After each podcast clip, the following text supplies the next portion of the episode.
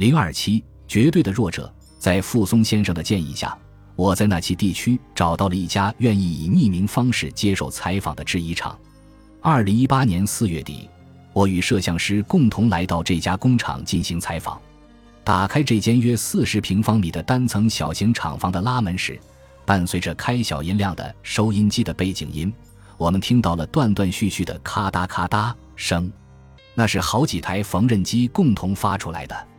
只见几名来自中国的女性技能培训工，正一边看着贴在纸型上的说明书，一边默默地进行着男裤的缝纫工作。按照这个进度，他们每人每天大概能完成四五条裤子。据说制衣厂支付给他们的工资，只有这些商品零售价的百分之五左右。前年，这家工厂因没有执行最低工资标准而被举报到劳动标准监督局。当时他付给技能培训工的工资换算成时薪约为四百日元。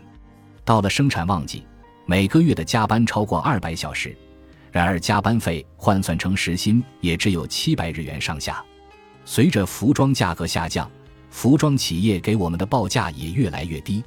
为了维持生产，只能用比最低工资标准更低的价格雇佣技能培训工，以这样的价格是雇不到日本人的。开工厂的男子向我们吐露了实情：这间工厂创建于半个世纪之前，而这名男子是工厂的第三任厂长。在他父亲担任厂长时，这里雇了大约五十个日本人，使用机器批量生产男士长裤。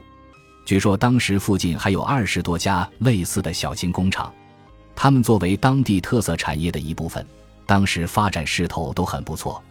然而泡沫经济崩溃后，服装企业不断将订单转移至中国，他们得到的订单也急剧减少。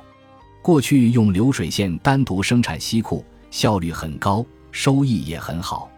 但这种服装生产方式简单，与日本相比，那些大批量生产服装的海外工厂的工件费要便宜许多。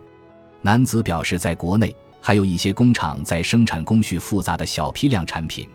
但服装企业同样也在逐渐压低对他们的报价。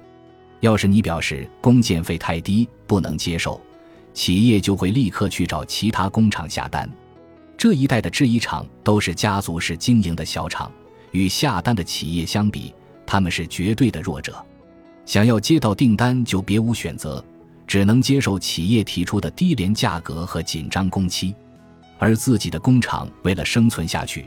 不得不拼命与同行竞争，压低工人的工资。这样一来，同行们的工厂纷纷倒闭，当地的工厂如今已经寥寥无几。这名男子的工厂也被迫进行了大幅裁员。